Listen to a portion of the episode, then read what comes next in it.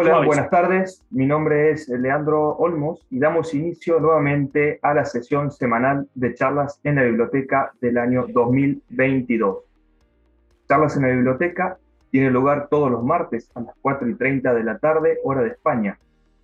Es un espacio para comentar temas de interés sobre producción y post cosecha de frutas, hortalizas y ornamentales y también sobre alimentación saludable.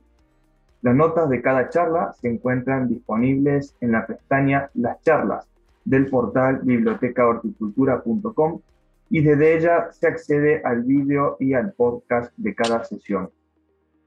Antes de empezar, rogamos a los panelistas que nos acompañan el día de hoy mantener los micrófonos silenciados para una mejor calidad de transmisión. La charla también se está transmitiendo en vivo por el canal de YouTube Post Cosecha por lo tanto, si alguien lo está viendo ahora mismo y quiere hacer alguna pregunta, puede usar el chat del canal y al final de la sesión responderemos a las preguntas. Hoy trataremos el siguiente tema, innovación en aprovechamiento y gestión del agua. Hoy contaremos con los siguientes invitados. En primer lugar, Juan Carlos Gásquez de Cajamar Innova y empresas pertenecientes a la incubadora Cajamar relacionadas a la alta tecnología en el agua. En primer lugar, presentamos a Saturnino José González de la empresa Agualitics, Francesca Berti de la empresa Brio Agro, Joaquín Soriano de la empresa Icostech, Bruno Pagalday de la empresa Active H2O y José Alberto García de la empresa Cobet. También contamos con la presencia de Antonio Maruenda, de la empresa Intercrop Technology, y Francesc Ferrer, de la empresa Lab Ferrer, que participarán al final de la sesión de hoy en la ronda de preguntas. Sí, una hora por si había que traer algún papel más. Damos inicio a la charla de hoy con Juan Carlos Gásquez, quien es ingeniero agrónomo y ha desarrollado toda su carrera profesional en la Fundación Cajamar desempeñando diferentes labores como investigador, responsable del Departamento de Transferencia y otras labores, hasta la actualidad, que es directora adjunto de Cajamar Innova, la incubadora de empresas de alta tecnología en agua de Fundación Cajamar. Adelante, Juan Carlos, bienvenido. Buenas tardes, muchas gracias, Leandro. Os voy a compartir una, una breve presentación sobre Cajamar Innova. Bueno, como os decía, eh, buenas tardes, muchas gracias por la oportunidad de presentaros lo que es Cajamar Innova, la incubadora de empresas de, de alta tecnología del agua que ha puesto en marcha Cajamar y con la que pretendemos ayudar al desarrollo de tecnologías relacionadas con, con el agua. Eh, como sabéis, desde Cajamar venimos fomentando la innovación agroalimentaria en el sector agroalimentario desde 1975 principalmente desde, nuestros centros experimentales. Contamos con dos centros experimentales, una es la estación experimental de las Palmerillas, eh, situada en Almería, y otro el centro de experiencia de Cajamar en Valencia, en Paiporta, que tienen cuatro líneas de investigación fundamental, agrosostenibilidad, alimentación y salud, bioeconomía y tecnología de invernadero. Desde estos centros experimentales hemos desarrollado tareas de investigación y transferencia de tecnología y conocimiento. Pero ahora, eh, actualmente, damos un paso más eh, en cuanto a esta tarea de fomentar la, innovación, impulsando la generación de oportunidades para la creación de empresas orientadas al desarrollo de modelos de negocio que estén relacionados con aportar soluciones a los, desafíos, a los desafíos globales del agua. Entendemos que cualquier innovación, cualquier tecnología que se desarrolle que mejore el aprovechamiento y la gestión del agua tendrá un gran impacto sobre miles de millones de personas. Por ello queremos identificar tecnologías e ideas innovadoras que transformen este sector. ¿Y qué es lo que vamos a hacer? Pues vamos a acompañar a los emprendedores en el desarrollo de sus proyectos para que desarrollen estas tecnologías. Actualmente ya eh, estamos inmersos con la primera convocatoria de Cajamar Innova, con el programa que va a finalizar, y en estos momentos estamos a punto de abrir la segunda convocatoria de proyectos. Buscamos 30 proyectos que puede ser tanto emprendedores, grupos de emprendedores que tienen día de negocio que encajan con el mercado, o incluso ya startups que son escalables, que ya han conseguido su primera venta, estos tipos, tipologías, en los cuales podamos acompañar. Comentaros que este, este proyecto, esta incubadora, eh, forma parte de la red de incubadoras de alta tecnología para el fomento de la innovación y la transferencia de tecnología a las micropymes, que es promovida en España por la Fundación INCIDE, que es la Fundación de las Cámaras de Comercio, y es cofinanciada por los fondos FED. En cuanto al ámbito de trabajo desde la, la incubadora, son muchos los retos tecnológicos por abordar en el contexto del agua, en distintos ámbitos, agrícola, eh, industrial o urbano. Eh, todos ellos serán, tienen cabida dentro de nuestra incubadora. Hemos establecido como tres grandes bloques. Uno es mejora de la eficiencia en el uso del recurso, otro es la generación del recurso y otro que está relacionado con, la energía y medio ambiente. De forma transversal, queremos trabajar con proyectos relacionados con la economía circular del agua, la gestión y la gobernanza y muy especialmente con la digitalización, que está impactando en todos los procesos y todas estas nuevas tecnologías digitales van a mejorar en la gestión del agua. Nosotros estamos diseñando programas de apoyo a los emprendedores para apoyarlos en cualquier fase de desarrollo de, su proyecto. Ahí veis, bueno, veis, eh, aparece en pantalla los TRL, que van desde TRL0 de la idea a, TR9, sistema real con resultado positivo o comercial. Y tenemos unos programas de incubación express, programas de incubación o programas de, de aceleración. Eh, hemos desarrollado un modelo de, propio de incubación de, aceleración que se basa en, las fortalezas de, que ya tenía previas Cajamar en el ámbito de la, de la, investigación y la experimentación. Pensamos que, que Almería, el sudeste peninsular, es un mejor lugar del mundo para desarrollar tecnologías relacionadas con el agua, porque tiene distintos componentes, como es la escasez, un gran polo de, innovación, un gran mercado también agrícola, una industria solar muy potente y unas condiciones que se dan para que se puedan desarrollar tecnologías. Por otro lado, somos especialistas eh, y venimos trabajando en el ámbito del uso del agua, principalmente agrario, en suficiencia desde 1975 y tenemos un equipo humano que, va a aportar su experiencia y conocimiento para apoyar a, los emprendedores. Tenemos la posibilidad de validar estos centros experimentales, algo que nos distingue eh, estas tecnologías, esto nos distingue de otros tipos de incubadoras y aceleradoras, y bueno, les vamos a dar la oportunidad a los emprendedores de formar parte del ecosistema de innovación de Cajamar, que, que al final lo que le hace es eh, fomentar el networking, la colaboración y una amplia red de contactos. Sin colaboración no se, no se puede innovar. Eh, como decía, se va a abrir próximamente, en los próximos días, la, la segunda convocatoria, donde tenemos que estar 30 proyectos, y hay dos convocatorias. Una convocatoria ordinaria, general, donde se puede presentar cualquier tipo de proyecto, y otra convocatoria que va dirigida especialmente eh, a resolver eh, retos concretos. Es la convocatoria específica de retos, que va dirigida a la búsqueda de soluciones de necesidades de problemas concretos que van a, lanzar algunos de los socios estratégicos que, tenemos en la incubadora, como es eh, Agua de Barcelona, ASTE, que es la Asociación de Parques Tecnológicos de, de España, Lóndiga La Unión, EDAGUA, TROPS, Ubicasol. El programa de incubación va dirigido a emprendedores que tengan un modelo de negocio definido y al menos un mínimo producto viable. La duración son seis meses y pretendemos que salgan con un producto ya con encaje en el mercado y, si es posible, con, con ventas. El programa de aceleración va dirigido a startups que ya han realizado sus primeras, primeras ventas y lo que buscan es crecer de forma rápida en el mercado. La duración también seis meses y, bueno, lo que tienen que salir del programa es con ventas consolidadas y con capacidad de escalar y crecimiento. Las características básicas de los programas son formatos semipresencial. Queremos atraer talento a nivel tanto nacional como internacional. Por eso muchas de las actividades se van a desarrollar online. Un seguimiento personalizado, espacio de trabajo tanto en la sede de Almería como en la estación experimental. Tendremos mentores especializados de, cabecera, de empresa, para desarrollar el plan de negocio y también de tecnología.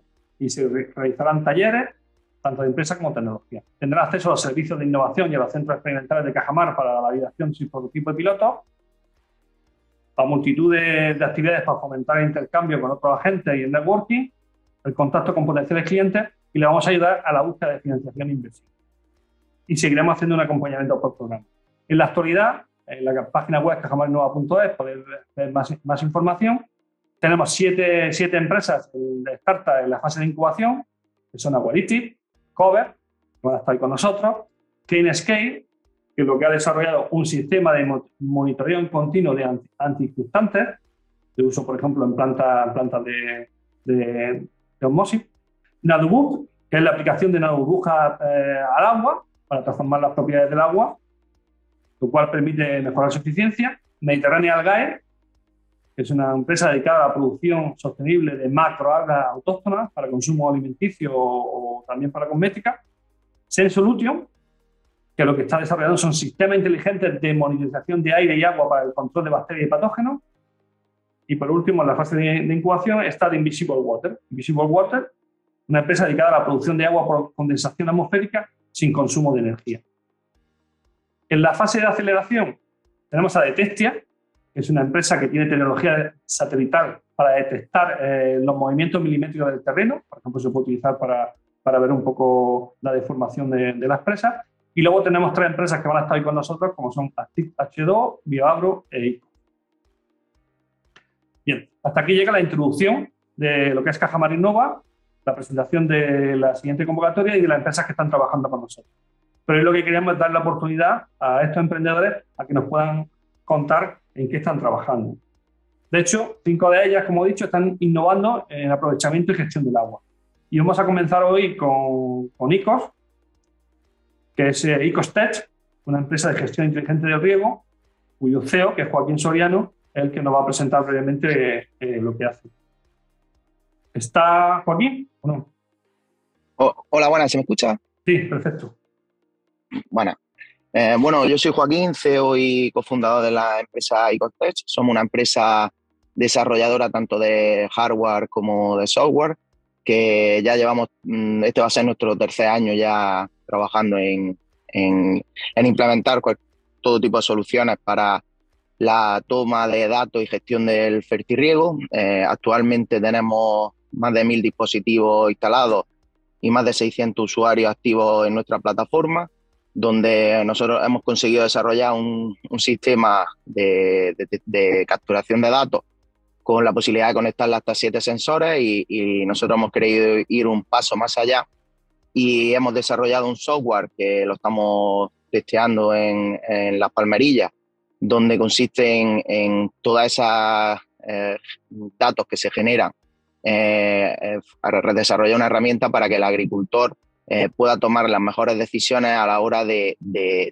aportar el agua y los fertilizantes en su, en su cultivo. Entonces, el, dicho software lo que utiliza es un algoritmo basado en inteligencia artificial donde analiza los datos que, se han generado en, la finca durante los primeros 21 días desde que se siembra o desde que se, instala el equipo. Y a los 21 días le lanza al agricultor ya una recomendación muy próxima de, la, desde la tipología de suelo que tiene el agricultor, sin necesidad de, realizar una analítica de suelo, a los niveles óptimos de riego para esa parcela en tiempo real. Y, si, y ya a partir de ahí, de que el algoritmo empieza a trabajar, pues el agricultor eh, y la aplicación le va indicando eh, en qué valores tiene que regar y si hay un cambio en las condiciones climáticas, un cambio en los parámetros de suelo, el algoritmo se reajusta y, le dice al agricultor si tiene que aplicar más agua o menos, o menos agua. Entonces, ese, es un poco lo que, en lo que ICO se ha centrado, no solo en, vender sensores, sino en, en aplicar un modelo agronómico para cada uno de esos sensores a base de algoritmos o, el uso de, otro tipo de herramientas o software para mejorar eh, eh, la toma de decisión. De ahí estamos desarrollando ahora un, modelo de predicción de enfermedades. Mm, ahora mismo vamos a, estamos trabajando en botritis, mildio, idio. Eh, estamos ya en la última fase para implementar un sensor que mide el nitrógeno, el fósforo y el potasio del suelo que también lo, vamos a testear ahí en las palmerillas. Eh, hemos eh, también hemos lanzado al mercado ahora un, controlador totalmente inalámbrico que se adapta a cualquier máquina de riego para regar bajo demanda o bajo las condiciones de, ese algoritmo. Y también pues, modelos predictivos ya de, de, las condiciones climáticas dentro del invernadero, de qué va a ocurrir en los próximos cinco o seis días con, con, una precisión bastante, bastante buena. Y eso es un poco lo que la herramienta que, que hemos desarrollado y, también agradecer a Cajamar Innova por darnos esta oportunidad que, que nos, está, nos está sirviendo mucho para también darle más visualización a, a, lo que estamos haciendo aquí en Almería concretamente, pero bueno, ya estamos trabajando en Marruecos, en Sudamérica eh, y en toda la en geografía española. Un poco eso es lo que, lo que desde aquí, desde ICOSTE, estamos, estamos haciendo.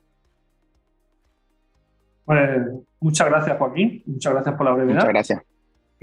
a vosotros. Vamos a seguir con, la siguiente empresa. La siguiente empresa es Agualiti. una empresa que se dedica a la gestión integral de redes de distribución de abastecimiento, principalmente en agricultura. Y la presentación nos la va a hacer Saturnino eh, González Aguilera, que es su CO2 y es desarrollador de IoT, de IoT en Abuelito. Saturnino, cuando pueda. ¿Qué tal? Buenas tardes a todos. Lo voy escuchando, por sí, por- Joaquín, por favor, ponlo en mute. Vale, voy. Por favor, Perdona, los, los tranqui, micrófonos. Bueno, como, como decía, pues que muchas gracias a todos por, por la oportunidad, por el tiempo y por, por traernos hoy aquí. Eh, nosotros lo que hacemos es velar porque siga habiendo agua. Queremos que a día de hoy eh, el agricultor tenga un agua a un precio en el que la actividad siga siendo sostenible y que a día de mañana esa actividad agrícola siga funcionando. Para eso nos basamos en el, en el IoT, en el Internet de las Cosas, el Big Data y la inteligencia artificial. Lo que hacemos es dar una trazabilidad la- al agua desde el abastecimiento, desde dónde viene ese agua, hasta el usuario final. Básicamente lo que hacemos es acaparar datos de puntos sensibles de esas instalaciones. Por ejemplo, muchos de nuestros clientes son comunidades de regantes y vamos cogiendo datos de tanto la distribución como la obtención, como incluso del, del usuario final para saber qué agua va a necesitar en un futuro el agricultor, cómo la va a gastar y a, a grandes rasgos eh, qué agua va, va a necesitar. Eh, entre otras cosas, algo que nos hace estar muy orgullosos por el uso de nuestra tecnología en la recuperación de acuíferos.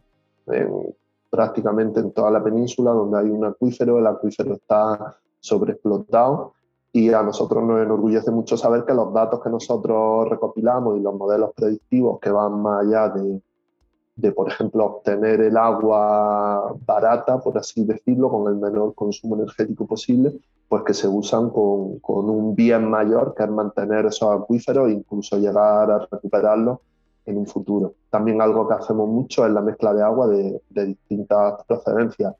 Eh, el agua tiene distintas, pues, caso muy práctico, es la electroconductividad, dependiendo de si viene de una desaladora, si son aguas regeneradas, si son aguas que vienen del, del subsuelo y algo que hacemos es esa monitorización de ese agua y mezcla en, en las zonas de acopio, en las balsas o embalses para ofrecer al agricultor un agua con, con la, con la conductividad que, que necesita. Y eso es lo que hacemos, a grandes rasgos, lo que comentaba, velar porque siga habiendo agua. Bien, eh, mucha- muchas gracias, Saturnino. Eh, continuamos con, con la siguiente startup, que nos va a hacer una, una presentación también. En este caso se llama Brioagro, que es otra empresa también de gestión inteligente del riego, y nos lo va a presentar Francesca Berti, que es ingeniera agrónoma, que trabaja en, en también trabaja en la Universidad de Almería, y nos va a hacer la presentación de lo que realiza. Francesca. Hola, buenas tardes a todos. Voy a compartir la pantalla, que tengo una pequeña presentación. ¿La veis, verdad? Sí, perfecto, Sí. Francesca. Vale. Eh, pues buenas tardes a todos. Me llamo Francesca Berti, soy, como ha dicho Juan Carlos, ingeniera agrónoma. Eh, trabajo en Prioagro, que es una startup de riego inteligente. Lo que hacemos es eh, ayudar al agricultor eh, tanto en, ah, al aire libre como mm, dentro del invernadero. Em, el problema es que la agricultura es el, eh, el mayor consumidor de agua potable en el, eh, en el mundo y eh, todavía al día de hoy se utiliza, se utiliza la observación eh, mayormente para decidir sobre el eh, riego. Entonces, en Briagro hemos decidido ayudar al agricultor en decidir cuándo es el momento justo para regar, de modo mm, para intentar ahorrar, ahorrar agua y eh, dar beneficio también a la- al agricultor. ¿Cómo lo hacemos? Nosotros trabajamos con ah, dispositivo en, ah, dispositivos en campo.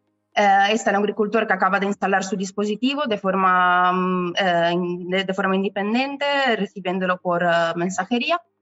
Y nuestro esquema de funcionamiento es un poco así. Trabajamos con sensor en campo. Estos sensores, dispositivos, envían, da- envían datos a la nube y aquí son elaborados y además em, integrados con otros eh, datos de meteorología y datos satelitales. Estos datos, una vez que son elaborados, eh, mm, vienen enviados a la, en nuestra plataforma y así son disponibles para el agricultor. Pero no solo eso, sino que nos conectamos también con el programador de riego que está ya presente en la finca, de modo que podemos actuar de forma automática sobre el, eh, sobre el riego. Nuestra, nuestra salsa secreta es este algoritmo de calibración que nos permite adaptar a cada tipo de suelo, a cada tipo de cultivo y a cada tipo de, uh, de microclima. Y uh, sabemos decir, uh, ayudar al agricultor y um, aconsejarle cuándo, cuánto y, y, dónde regar. Y no solo eso, sino, um, como os he dicho, lo actuamos sobre el riego. actuamos el riego automático y, e inteligente. En, um, hemos, estamos, estamos, nuestros resultados son ahorro en, uh, en, agua. Nos interesa mucho este, este resultado porque ayudamos al agricultor en ahorrar estos recursos eh, desde un 20 hasta un 50% y además eh, reducimos el coste en energía, mm, fertilizante y mano de obra. Estamos, eh, trabajamos con 40 eh, cultivos diferentes y ahora estamos, estamos trabajando en, en Cajamar en desarrollo de nuevos sensores, estamos trabajando con... Otro, con, nosotros trabajamos con una zona positiva, estamos empezando a trabajar con de sensores y además estamos desarrollando un sistema para um, empezar a trabajar de forma automática con, no solo con el riego, sino con el fertirriego. Estamos en, uh, en España, estamos uh, en uh, Portugal, Italia y hemos empezado a, um, también a trabajar en el norte de África. En México tenemos una nueva base logística y eh, estamos empezando a trabajar en el sur y de América y también en Estados Unidos. Muchas gracias a todos y... Ah, Muchas gracias, Francesca. Gracias. Como, habéis visto, eh, hemos comenzado hablando sobre todo de la gestión del agua, eh, desde la gestión del agua y del riego, ¿no? Tanto sea ya desde lo que son los pozos, los embalses, la distribución a través de comunidades de regantes y el uso que hacemos en parcelas. Entonces, hemos centrado con las primeras empresas en este apartado pero como he comentado anteriormente, eh, desde Cajamar Innova eh, realmente intentamos buscar soluciones para mejorar el aprovechamiento y la utilización de recursos hídricos en cualquier sector y en cualquier etapa de desarrollo. La siguiente empresa es H2O, que es una empresa que tiene un sistema de tecnología para la distribución del agua mediante eh, electrolisis no salina, que lo, lo, que permite es, reutilizar muchas veces el agua de, de lavado de frutos. Bruno Pagalde y Vergara es el director comercial de, de Activ H2 y, nos va a realizar la presentación. Cuando quiera, Bruno. Sí, muchísimas gracias, eh, Juan Carlos. Eh, efectivamente, eh, soy socio y cofundador de la compañía y nosotros nos dedicamos, pues, en un primer comienzo, sobre todo a la calidad del agua y hemos visto que también tenemos algo que decir en, cuanto a la cantidad del agua. En cuanto a la compañía, decir que bueno, damos servicio, hemos dado servicio a clientes en más de 20 países ya eh, contamos con filiales eh, tanto en Perú, en Chile eh, y tenemos también una oficina, por ejemplo, en, Singapur, para poder dar soluciones a los clientes. Y bueno, nosotros lo que hacemos en general es desinfectar el agua. ¿De acuerdo? Eh, lo aplicamos en diferentes sectores, eh, desde bueno, el sector salud, eh, hoteles, ganadería también, de dar beber a los animales, y con vosotros en Cajamar, que para nosotros ha sido un, grandísimo impulso, pues nos hemos centrado en, la post cosecha. Hemos visto que, hay un reto enorme en, la post cosecha, en lo que es bueno, pues, extender la vida útil de los productos perecederos y mejorar o asegurar la, la seguridad alimentaria, eh, la lucha frente a los patógenos.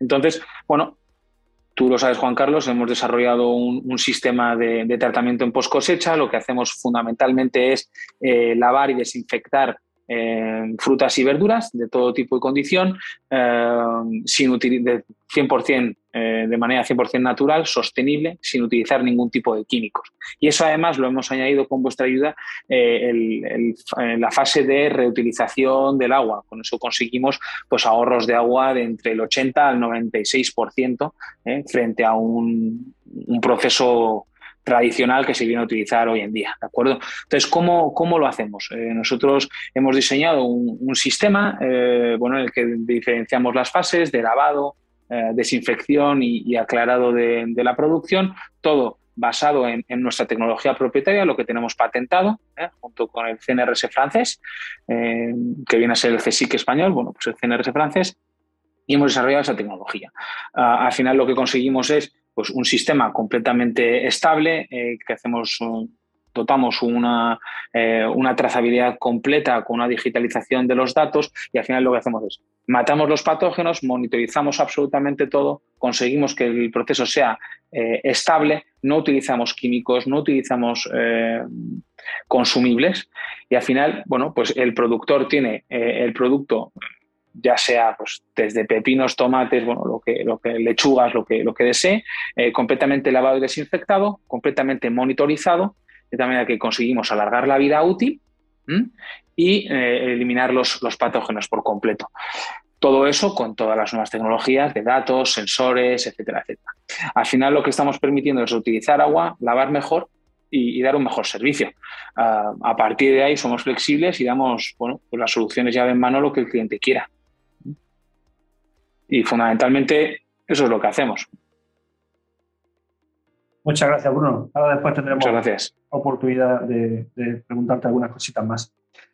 y por último, eh, ahora contamos con la participación de, otra, otra, empresa que lo que hace es que una vez que tenemos hecho una actividad agrícola e industrial, como puede ser, por ejemplo, la desalación y la producción de salmuera, o cualquier eh, agua residual contaminada, como líquido del chin o, de almazara o de o purines, un sistema que lo que hace es eh, evaporar eh, ese agua eh, a baja temperatura, concentrando un poco el residuo. Esa empresa se llama Cover y José Alberto García, que es el gerente de Cover, el que nos va a presentar o nos va a comentar qué es lo que están haciendo desde Cover. José Alberto, cuando quieras. Buenas tardes, ¿se me oye bien? Sí. Vale, voy a compartir una pequeña presentación. Se ve también, ¿verdad? Sí presentación. ¿Te quieres agrandar, Alberto, por favor? Para que se vea en pantalla completa. Ahí está. Vale, en primer lugar, pues quiero dar las gracias a Castamar y a la Biblioteca de Horticultura por invitarnos a participar en esta jornada y dar a conocer nuestra tecnología.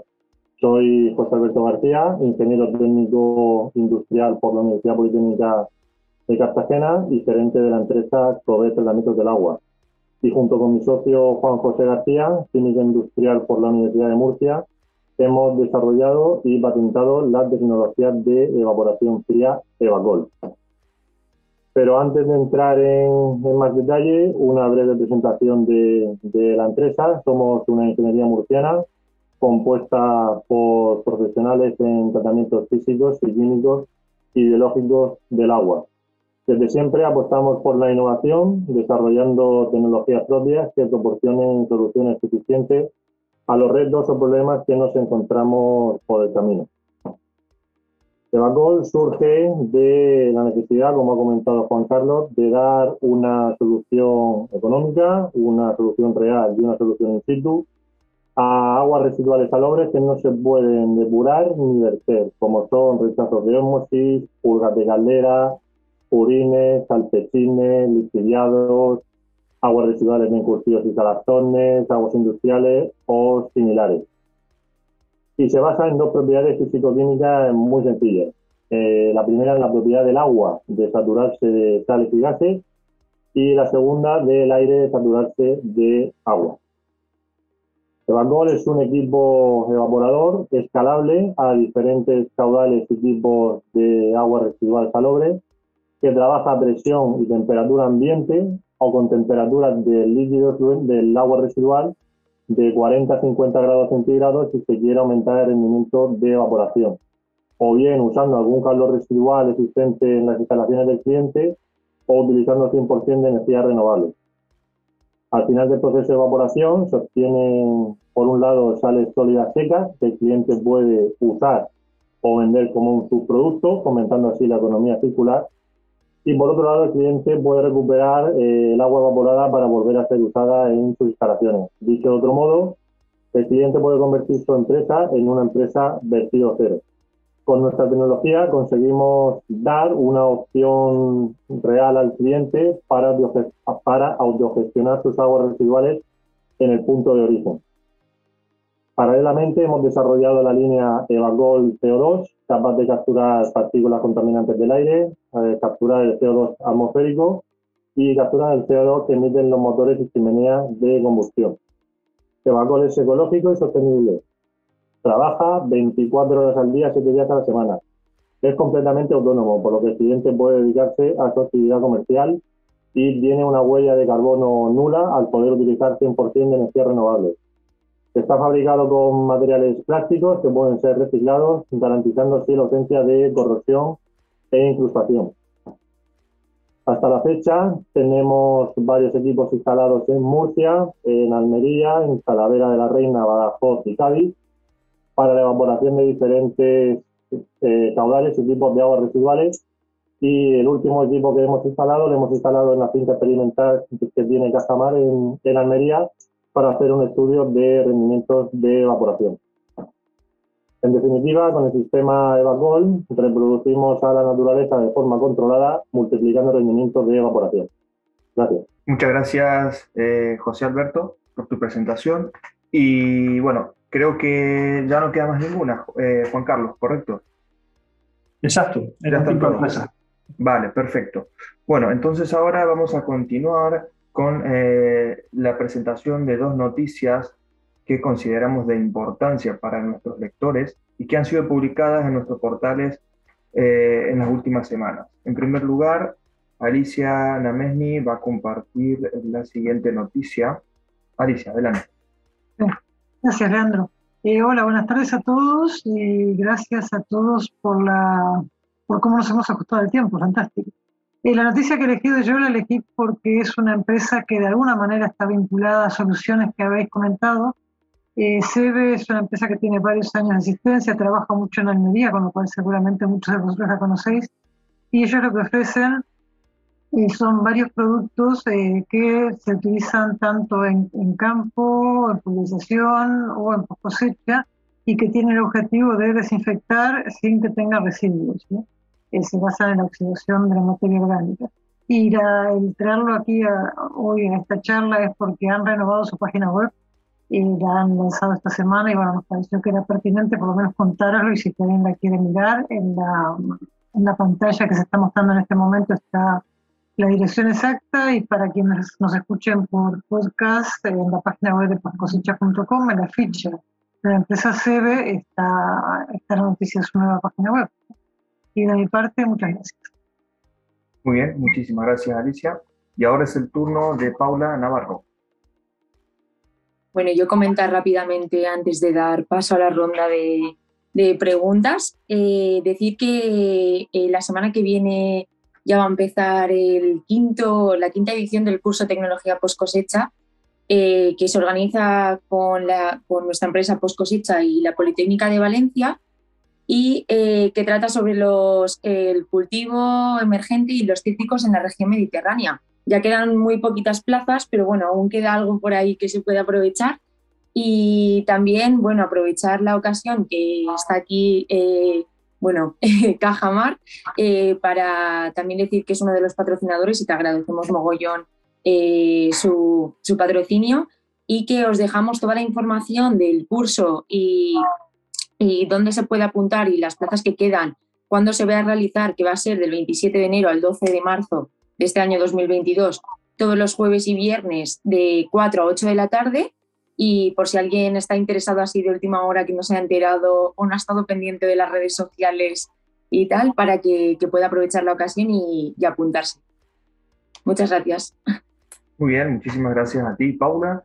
Y bueno, hemos llegado a, la ronda de preguntas en donde nos acompañan dos especialistas también en el tema, como lo son Antonio Maruenda de la empresa Intercrop Technology y Frances Ferrer de la empresa Lab Ferrer, quienes seguramente harán alguna pregunta a los panelistas del día de hoy.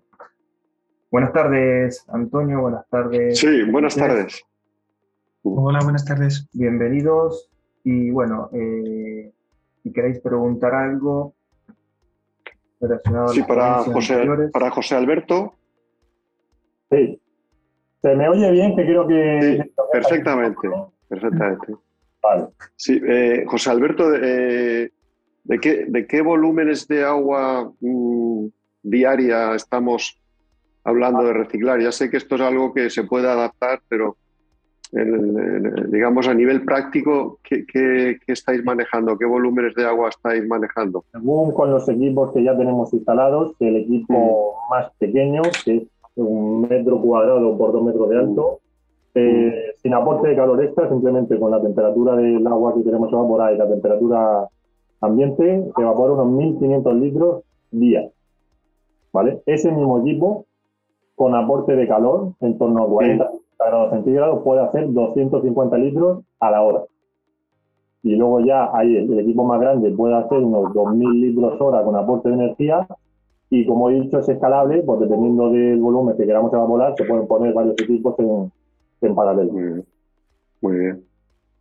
Muy interesante ya, ¿eh? porque siempre encontramos la problemática de qué hacemos con el rechazo cuando queremos instalar una desaladora o, otra clase de residuos que también tenemos en, los procesos de cultivos y demás. Hemos detectado que esta problemática no está resuelta, digamos, a nivel, no vamos a decir doméstico, pero a nivel asequible, porque existen evaporadores en el mercado pero son mm. equipos muy costosos de fabricar, que gastan mucha energía y se suelen dedicar a, a industrias químicas o de, o de destilación. Y con nuestra tecnología pues, creemos y estamos ya comprobando con las ventas que tenemos y los resultados que estamos obteniendo que es una, un, claro, un claro candidato a, a intentar resolver eh, ese problema. Gracias. Muchas gracias. gracias. Yo para apuntar algo más, también veo muy positivo el sistema que lo que hace es in situ, es decir, donde se produce ese residuo, o tratar de eliminarlo, ¿no? Y eso también es una ventaja, no tener que transportar ¿no? Eh, ese, ese, esa, agua, esa contaminada, ese residuo.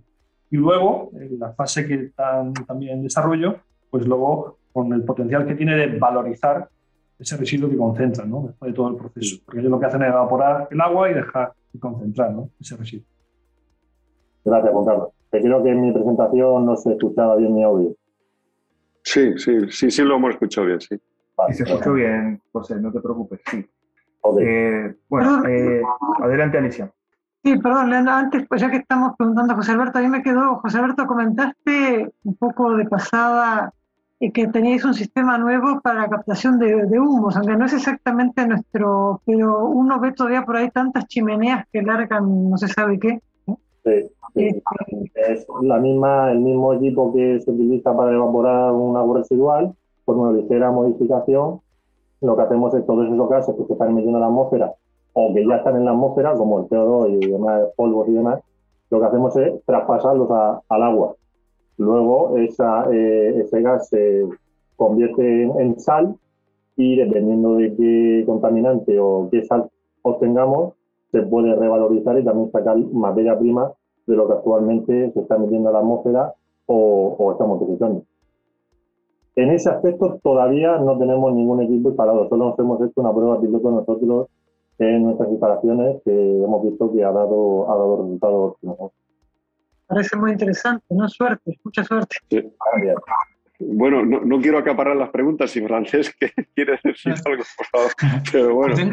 Yo tengo una pregunta, si, si quieres, una preguntita, ¿eh? y luego ya te dejo, que es para Francesca y un poco también Joaquín a nivel de, un poco, mi percepción es que cada vez hay más, más sistemas de, y plataformas para gestión del riego y riego y, y programadores de riego, pero lo que falta es como, no sé, una formación un acompañamiento de los técnicos y las personas que lo tienen que utilizar, porque eh, a nivel de interpretación de datos, a nivel de, sobre todo entender lo que está pasando en la finca a partir de los datos que van visualizando, ¿no? la representatividad de cuando tú instalas un sensor, cómo, cómo comparas la representatividad de, los sensores que tienes de una estación meteorológica, ¿qué hago? ¿La pongo dentro del invernadero, fuera, intermedio de los árboles? ¿Vale? Todo esto, lo que es el mantenimiento, ¿no? Cómo mantener todas estas estaciones y, luego la relación con, con el ciclo del cultivo Aquí yo creo que hay mucha cancha para correr. Tienes unos datos y al final no sabes, cuesta relacionarlos con, con tu cultivo en particular y tu situación en particular. Entonces aquí desde mi punto de vista falta formación, acompañamiento, como le queramos decir, ¿no? Porque sí que hacemos seminarios, pero falta, no sé, estar al lado del... A mí me gusta, ¿no? Lo que pasa es que nadie te lo paga, pero de, de ostras, pues mira, esto cuando la temperatura pasa de 7 grados, no sé qué, relacionado también con inteligencia artificial, no sé, ahora ya me enrollo, ¿no? Pero toda esta parte de formación yo creo que es, para mí, ¿eh? Eh, primordial para escalar y, generalizar todo esto. No sé, nuestra opinión. No sé, si nosotros lo que hacemos es uh, mesudar todos los datos al agricultor, el dispositivo, el sensor y todo, mm, pero como dice como dices, hacemos también el seguimiento. Hacemos la formación inicial mm, explicando al agricultor lo que está viendo, intentando de em, asesorarle en el dónde poner el sensor, mm, a qué profundidad, en todo en la parte de la instalación. Eh, eso sí, a distancia, no presencial, pero hacemos un seguimiento a distancia. Hacemos un seguimiento sobre lo que es la plataforma para mm, enseñarle cómo, cómo interpretar los datos, aun si en, en nuestro sistema son, um, em, em, son muy fácil de, entender uh, toda la gráfica y cómo están expresados los datos. Y ¿Tú tienes, ¿tú, tienes experiencia en la universidad que no hay nadie que enseñe esto? En la universidad, no, yo estoy haciendo, en la universidad me estoy, estoy trabajando más en, uh, en nutrición y um, sí, no, no estoy, sí, no me estoy por ahora no estoy centrando en el, en el riego. Pero sí. Te he cortado. nada. decir algo. Y nada, estamos, entonces intentamos por cada cliente, cada cliente tiene su cultivo, tiene su suelo, su, mm, su condición específica, entonces intentamos hacer este seguimiento, formación, seguimiento a, a, cada, a cada empresa. No sé si he contestado a la pregunta o... no, era saber su, tu opinión, digamos, sobre... Sí, es difícil porque eso, como... Yo si me permitís, para aportar algo, con mi experiencia en el, en el uso de datos y en mostrar datos y en visualización, yo creo que primero hay que segmentar el cliente. Más que el cliente, el usuario. Hay usuarios que van a entender perfectamente lo que tú le estás mostrando, porque ya trabajas para que eso que le estás mostrando sea fácil y accesible. Por ejemplo, yo en las comunidades de regantes, hay comunidades de regantes que están muy, muy bien organizadas, que son muy grandes y tienen al frente de la infraestructura, tienen un ingeniero especializado en infraestructura hidráulica. Esa persona, los datos que le dé, cuanto más fáciles se los dé, eh, los va a aprovechar mejor, pero ya parte de un conocimiento en la agricultura eh, pasa igual. Nosotros trabajamos mucho con agricultores y con miembros de comunidades de regantes que al fin y al cabo son agricultores y es lo mismo. Si bien, y creo que un poco a lo que apunta Francés, eh, hay una línea y hay que tenerla en cuenta si te quieres dirigir a ese público, que es que no puedes hacer a la gente pensar. Cuando tú has estado todo el día en el campo y has acabado de recolectar lo que sea que estás recolectando y el precio es bajo y el agua sube porque cada vez hay menos y los fertilizantes cada vez son más caros. Quieres algo que te facilite la vida. Un poco ir en esa línea, que yo creo que, que compañeros son cosas que están también trabajando en su empresa y tienen el foco en eso. Eh, nos gusta pensar poco. Y después de un día trabajando en el campo, tienes menos ganas de pensar, que eso ya lo sé yo por experiencia. Entonces, nos podemos apoyar en inteligencia artificial, en machine learning dentro de esta, y en todos los datos que vamos acaparando para que esa toma de decisiones sea aún más fácil y más guiada? Pues, pues seguro que sí. Yo creo que si uno segmenta bien a, a quién se dirige, puede hacerlo y no que puede hacerlo, sino que va a llegar un momento en el que va a necesitar hacer eso para vender tu producto, porque va a haber alguien que lo va a hacer tan fácil que la gente va a querer esa utilidad, porque la solución que le da es muy fácil, muy accesible y, y muchas veces las empresas tecnológicas tenemos una barrera de cristal entre el usuario final eh, que, bajo mi punto de vista, pues tiene que romperse porque eh, las personas que son analfabetos digitales van a quedar pocos. Aquí a 20 años van a quedar pocos. Eso no quiere decir que el usuario de tu sistema, de tu aplicación, Cuanto menos tenga que pensar y más fácil se lo dé, mejor. Lo vemos en cualquier aplicación, en cualquier otro sector. Eh, Facebook lo sabe usar muy mal. bueno, ahí va la mujer y se defiende. Entonces, eh, eh, hay que llegar que este tipo de aplicaciones, que estos usos tecnológicos no sean para los cuatro técnicos que están en su despacho sin mancharse de bar. Esto lo tiene que usar todo el mundo. Yo creo que, que, un poco quizá la pregunta iba, iba por ahí, vamos, yo por el tiempo que conozco a mis compañeros sé que están trabajando también en, en, esa vertical de negocio. Yo por apuntar algo más y en relación a lo mismo, es cierto que es necesario una formación en cuanto a conocimiento, vamos a decir, agronómico y en relación con la tecnología, y, también formación en cuanto a la utilización o habilidades, ¿no? estas nuevas tecnologías y demás, que tienen que tener ¿no? Eh, eh, pues, los usuarios. Pero como bien decía Saturnino, al final se lo tienes que poner muy fácil. Y, y estas nuevas tecnologías, el data, la inteligencia artificial, lo que puede ayudar, y de hecho está ayudando, y muchas empresas están trabajando en eso, en trabajar detrás. Detrás con esos datos trabajar, pero luego mostrarlo de forma muy sencilla para que la toma de decisiones sea muy sencilla para, por parte del usuario. Incluso ya se está llegando en casos a automatizar completamente eh, lo que es la gestión del riego a través de toda esa información. Claro, para llegar a eso hay que hacer unos pasos previos, ganarse la confianza y que realmente el sistema funcione bien. Pero al final, como bien, ha dicho Saturnino, estos sistemas cada vez se van a implementar más, pero se necesita que eh, faciliten las cosas a los usuarios. Cuanto más sencillo sea y más fiable, más fácil va a ser eh, la utilización de los mismos. perdón, Leandro, ya que estamos en este tema, que es un tema que con francés eh, hemos hablado cuando en alguna charla previa, que inclusive tenemos previsto ¿no? hacer alguna charla para comentar la transferencia, ¿no? la interpretación de los datos, que, sigue estando pendiente. Eh, me gustaría, eh, Antonio, Antonio Maruenda, a través de Inter, creo que tiene años y años de experiencia, ¿cómo, ha evolucionado? Porque tú creo que has vivido, eh, digamos, de sistemas más complejos a sistemas que habéis simplificado, ¿no? Para que, para que sean justamente más y fácilmente usables ¿no? por nuestros clientes, supongo. Sí, esta es un poco una de las barreras o las dificultades que encontramos, aparte del coste, ¿eh? porque es importante, la, es decir, que a la hora de hacer la inversión pues se mira mucho el coste que tiene determinado sistema, aunque hoy día pues la mayor parte de los sistemas pues eh, lo ofrecen como un servicio, el arrendamiento.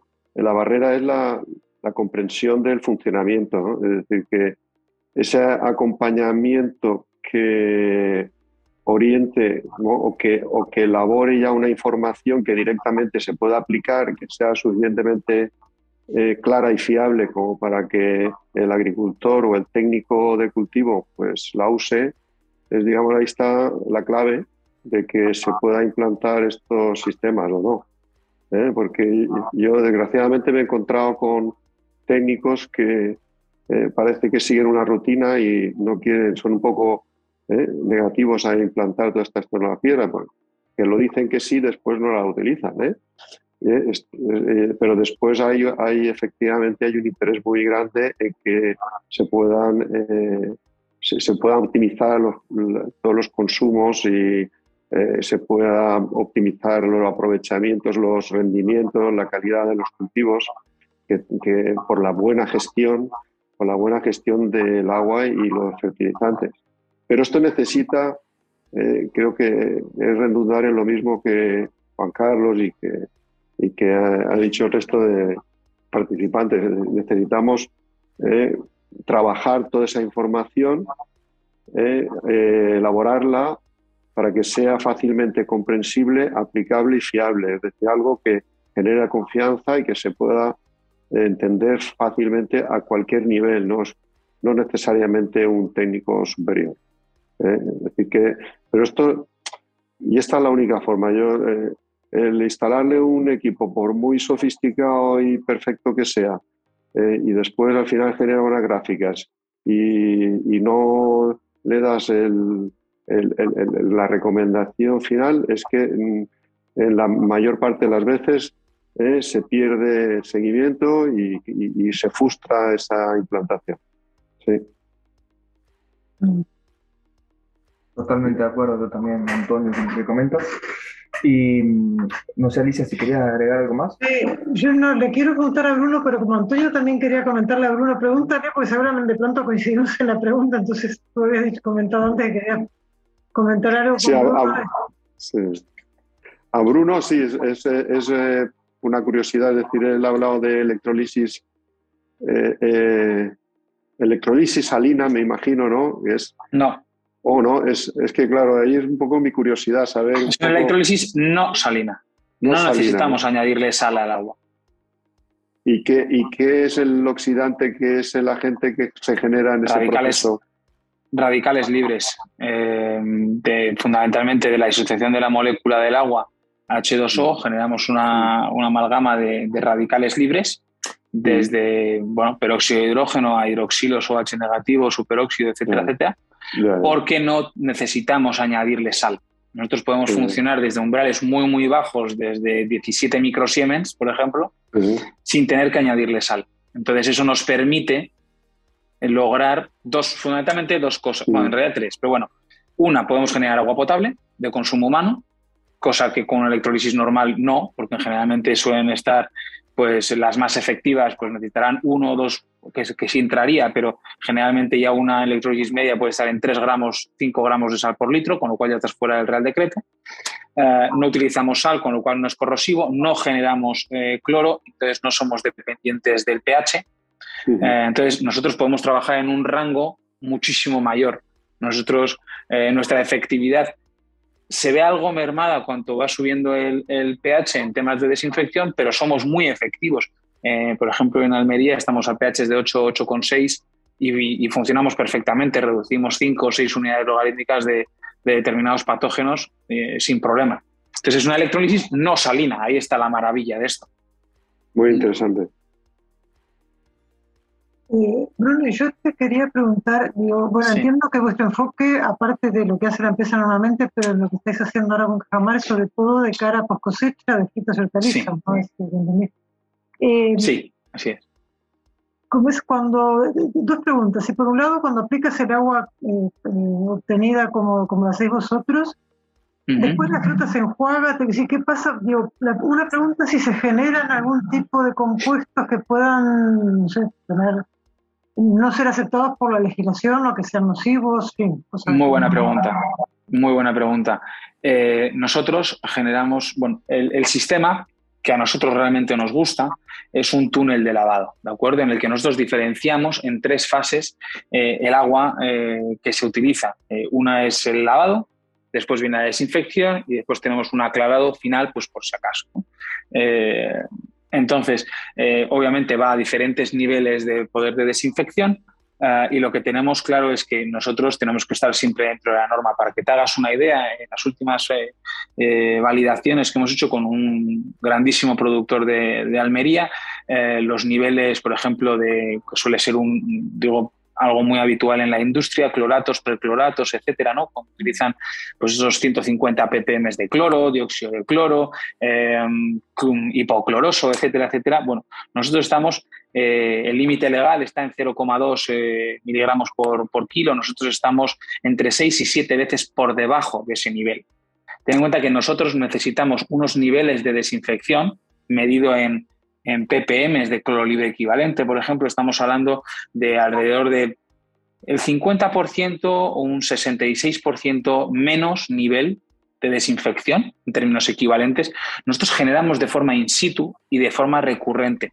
Con lo cual, manteniendo los niveles mucho más bajos y de manera estable y controlada, logramos una desinfección que viene a ser unas 3, 4 unidades logarítmicas superior, con una reducción enorme enorme de cloratos, percloratos, etcétera, etcétera. Estamos hablando de 0,00 algo, o sea, unos, niveles realmente ínfimos y, de manera completamente estable. Al final, nosotros lo que logramos es que el agua esté en perfecto estado, eh, con unos niveles de turbidez bajísimos, con el nivel de, materia orgánica muy, muy bajo y eso que nos dedicamos a emplear hortalizas como puede ser zanahorias, patatas, etcétera, y, y, mantenemos los niveles en, fenomenal y además conseguimos una desinfección muy, muy buena. Eso al final lo que hace es que podamos mantenerlo de manera estable, mantenemos el agua mucho tiempo, siempre estando dentro de los parámetros de la ley holgadamente y al final te da una estabilidad enorme.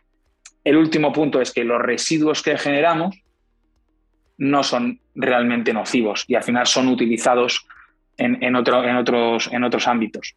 Entonces, al final, es la recircularidad total del sistema. Bruno, perdón, y esto, eh, dos preguntas. ¿Es eh, un equipo que lo instalas, lo acoplas a líneas preexistentes? Pregunta una. Y otra pregunta, un poco, perdona, vinculado a lo, a lo que comentabas antes. ¿También te quita residuos de fungicidas? Yo entiendo que, te, que afecta la carga microbiana, eso está claro, ¿sí? ¿Y reduce residuos de fungicidas eventualmente o no el sistema web? Vamos a ver, la primera pregunta, si, si, es adaptable a sistemas eh, existentes. Lo podemos hacer, pero lo hacemos de manera muy excepcional. En general, ¿por qué? Porque los sistemas actuales, ya sean tolvas, etcétera, no son realmente eficientes y realmente no nos ayudan a conseguir lo que queremos hacer. ¿De acuerdo? Entonces te diría que en un 90% de los casos solemos sustituirlo. En realidad el, repago de la inversión, que es de lo que estamos hablando, es, muy rápido porque estamos eh, eliminando eh, consumibles, estamos mejorando muchísimo eh, el mantenimiento, estamos mejorando muchísimo la producción, reduciendo mermas de manera muy, muy significativa y estamos en general en, en, retornos de la inversión siempre menores a un año. ¿De acuerdo? eso por un lado. Si tenemos que hacerlo, lo hacemos de manera muy excepcional y, pero bueno. Eh, y después la, otra pregunta, en reducción de fungicidas y demás. La tecnología per se no elimina los fungicidas, pero sí es verdad que al ser un sistema eh, digamos, que de agua eh, a presión, no, no una presión fuerte, pero sí que tiene un cierto poder de arrastre en lo que es eh, la cutícula, en la, superficie del fruto, sí que se elimina o se reduce muchísimo todo lo que son fungicidas, pesticidas, etcétera, etcétera. ¿De acuerdo? Entonces, eso sí que hemos hecho también las, las variaciones correspondientes y se ve una diferencia sustancial.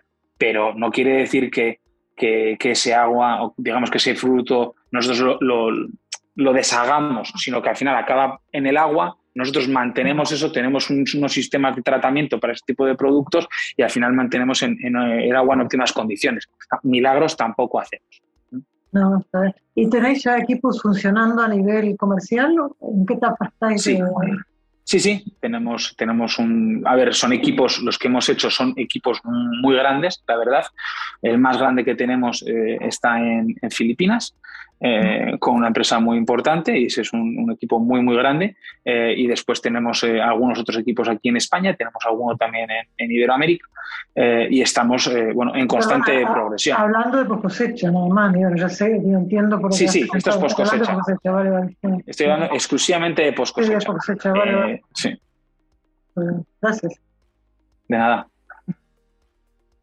Bueno, eh, si, no, si no hay ninguna. Perdón, Leandro, yo tengo una pregunta más para Saturnino eh, que me, me, quedo con la curiosidad. ¿Tus clientes quiénes son? Porque a mí esto de, ¿no? de, ¿cómo es? de, aprovechar el agua y de que inclusive se puedan regenerar acuíferos me parece genial, ¿no? Pero esto un poco, ¿a qué nivel trabajáis vosotros? Pues mira, nosotros trabajamos para cualquier organismo, cualquier entidad, cualquier administración pública que, eh, que tenga una red de abastecimiento o de extensión. Por ejemplo, aquí trabajamos muy de la mano de la Junta Central de Usuarios del Acuífero del Poniente Almeriense, que al fin y al cabo, como marca la ley de agua, son los usuarios que, que aprovechan ese agua. Dentro de esa junta de usuarios hay un montón de comunidades de regantes, pero luego hay varios ayuntamientos, el ayuntamiento de Roqueta, el ayuntamiento de Almería, el ayuntamiento de Elegido, con poblaciones pues, de 150, 70, 80 mil habitantes que también nutren sus redes de abastecimiento de, esos acuíferos. Entonces, una vez que, el acuífero se declara explotado, el caso del nuestro, por así decirlo, es muy singular porque eh, se declaró explotado en el año 94 a petición de los usuarios, petición de los regantes, porque se dieron cuenta que había un problema y que si no se declaraba explotado se iba a agotar, iba a tener que dejar de usarse. Entonces ellos mismos, que es algo que no, no ocurre, pidieron la declaración del acuífero como sobreexplotado para que se llevase a cabo un plan de recuperación del acuífero. Entonces nosotros eh, medimos el nivel del acuífero, niveles piezométricos, el agua que se saca, todos esos datos de todas las instalaciones de bombeo, de todas no, pero de la gran mayoría que sacan agua del acuífero tanto superior como inferior, pues lo tenemos monitorizado. Entonces, por ejemplo, con la Universidad de Almería pues hemos colaborado porque, porque eh, constantemente viene alguien aquí a esta zona a hacer un estudio con un plan súper revolucionario que ha funcionado en su pueblo en Israel y viene aquí a salvarnos la vida.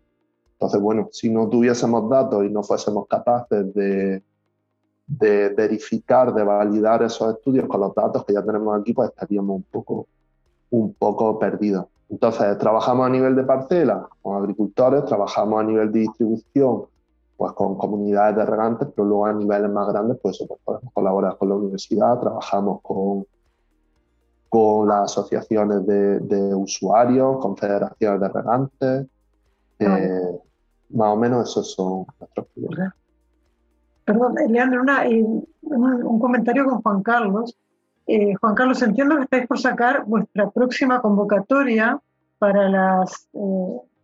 para la próxima temporada, digamos, ¿no? De startups. Sí, gracias Alicia. La verdad es que es una buena oportunidad hoy comentarlo. Estamos pendientes de poder publicar, que será en los próximos días, estoy seguro que para la semana que viene ya estará activa, la siguiente convocatoria, que es la segunda convocatoria de captación de, proyectos. De hecho, buscamos hasta 30 proyectos en torno al agua. Es decir, se abre una convocatoria donde vamos a buscar 30 proyectos que puedan aportar soluciones en la tecnología del agua. De ellos también, eh, como he comentado brevemente en la presentación, hay una convocatoria abierta, es decir, cualquier proyecto que tenga relación con el agua se puede presentar siempre que aporte un valor diferencial, que sea una solución innovadora y sobre todo se le dan posibilidades de crecimiento y escalado a ese proyecto.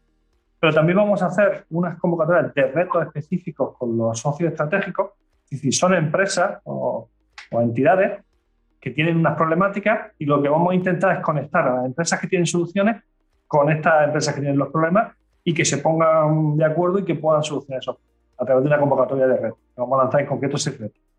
Yo te informaremos, pero la semana que viene estará ya todo, todo de forma pública. Perfecto, no, muy interesante porque cuando hablamos en su momento yo pensaba que era exclusivamente startups, pero entiendo que tenés eh, espacio para empresas que ya existen, pero que tienen un proyecto en particular que quieren profundizar, ¿no?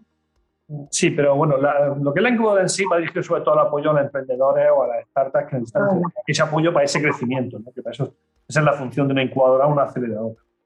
Eh, pero en nuestro caso concreto, lo que queremos identificar es las tecnologías más innovadoras y más disruptivas.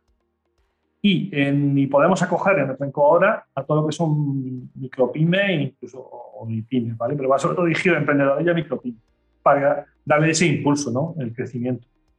Bueno, pues gracias y suerte con la próxima convocatoria, que seguro que habrá muchas empresas interesadas.